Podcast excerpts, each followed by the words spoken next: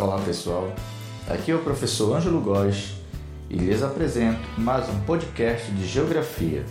Espero que este material possa ajudar você em suas pesquisas, nos seus estudos e que possa lhe dar uma boa preparação para os vestibulares.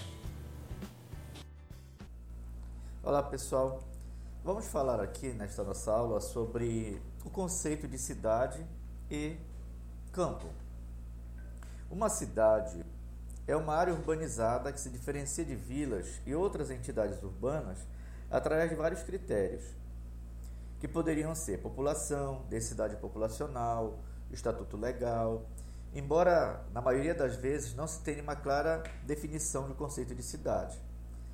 A população de uma cidade, pessoal, ela pode variar de centenas de habitantes até dezenas de milhões de habitantes. Nós temos as megacidades que têm 10 milhões de habitantes. As cidades são áreas é, com maior densamento populacional. Dentre elas, nós poderíamos citar São Paulo, pessoal, como uma das mais populosas do mundo, é, com cerca de 11 milhões de habitantes, seria o caso aqui de São Paulo. Esse no caso de uma mega cidade.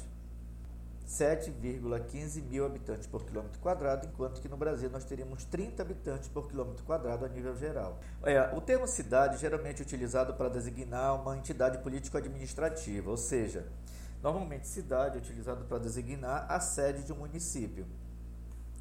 Normalmente, pessoal, o termo cidade também está associado a um local em que vai concentrar uma oferta de serviços como por exemplo culturais, religiosos, de infraestrutura ou consumo, e que reúne os mais diversos fluxos de atividades humanas.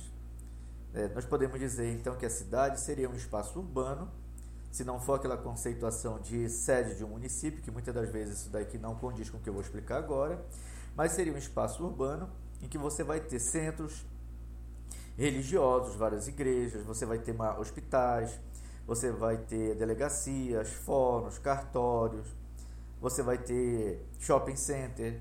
No nosso caso aqui da Amazônia fica um pouco complicado falar em shopping center, né? Enfim, grandes centros de consumo. Seriam exemplos que eu poderia dar de um espaço considerado cidade. Para finalizar, pessoal, em forma de síntese, nós podemos dizer o seguinte, então. As cidades, elas correspondem a espaços urbanos. Os espaços urbanos são aqueles espaços em que a maioria da população que neles estão habitando, a maioria está trabalhando com os setores da economia ligados ao secundário e ao terciário, chamado setor secundário e setor terciário. O que seria o setor secundário? É o setor composto pelas atividades da indústria, da geração de energia e construção civil. O setor terciário ele é responsável pelo, pelas atividades relacionadas à prestação de serviços, como comércio, armazenagem, serviço de transportes, saneamento, telecomunicações, fornecimento de energia elétrica, além de atividades que envolvem mercados financeiros, bolsas de valores e a administração pública. E alguns autores que já falam também no setor quaternário, pessoal. Esse setor quaternário seria aquele ligado às atividades intelectuais, que envolve a pesquisa científica, as redes de comunicação, de informação. Tá? Então, esse daqui aproveitamos e falamos também um pouco aí dos setores da economia, que ajuda a entender o que seria um espaço urbano e espaço agrário. Logicamente, tanto o espaço agrário ou rural seria aquele em que predomina as pessoas que trabalham, predomina as atividades ou tem uma maioria de pessoas que trabalham com o setor primário da economia, enquanto que o espaço urbano, e algum, nesse caso algumas cidades, que poderia ser espaço urbano, vilas, povoados, nós teríamos aí uma, uma maioria de pessoas ligadas aos setores secundário e o setor terciário da economia. É isso aí, pessoal. Obrigado pela atenção e até a próxima.